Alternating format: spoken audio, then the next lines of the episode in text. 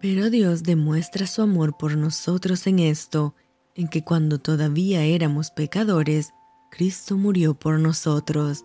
Te saluda tu amiga Merari Medina.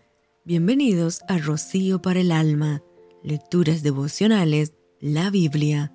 Job capítulo 6. Respondió entonces Job y dijo, Oh, que pesasen justamente mi queja y mi tormento, y se alzasen igualmente en balanza, porque pesarían ahora más que la arena del mar. Por eso mis palabras han sido precipitadas, porque las saetas del Todopoderoso están en mí, cuyo veneno bebe mi espíritu, y terrores de Dios me combaten. ¿Acaso gime el asno montés junto a la hierba? ¿Muge el buey junto a su pasto?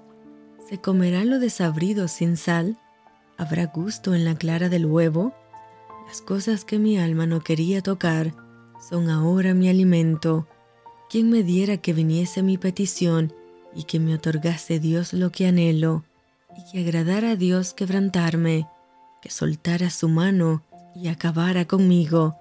Sería aún mi consuelo si me asaltase con dolor sin dar más tregua, que yo no he escondido las palabras del santo ¿Cuál es mi fuerza para esperar aún? ¿Y cuál mi fin para que tenga aún paciencia? ¿Es mi fuerza la de las piedras o es mi carne de bronce? ¿No es así que ni aún a mí mismo me puedo valer y que todo auxilio me ha faltado? El atribulado es consolado por su compañero, aun aquel que abandona el temor del Omnipotente.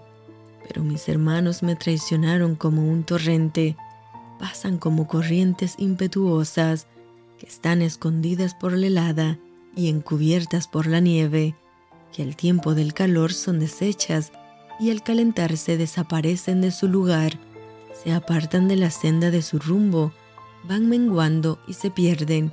Miraron los caminantes de Temán, los caminantes de Sabá esperaron en ellas, pero fueron avergonzados por su esperanza porque vinieron hasta ellas y se hallaron confusos.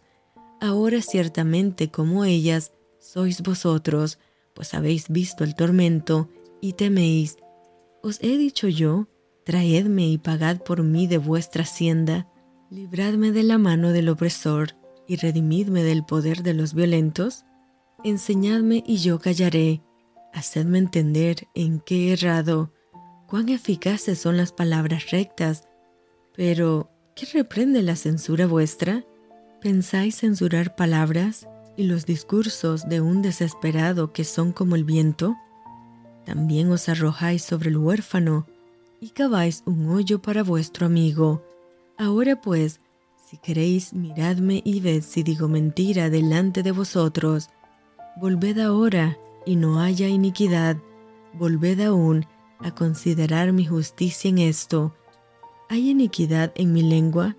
¿Acaso no puede mi paladar discernir las cosas inicuas? Y esto fue Rocío para el alma. Te envío con mucho cariño, fuertes abrazos tototes y lluvia de bendiciones.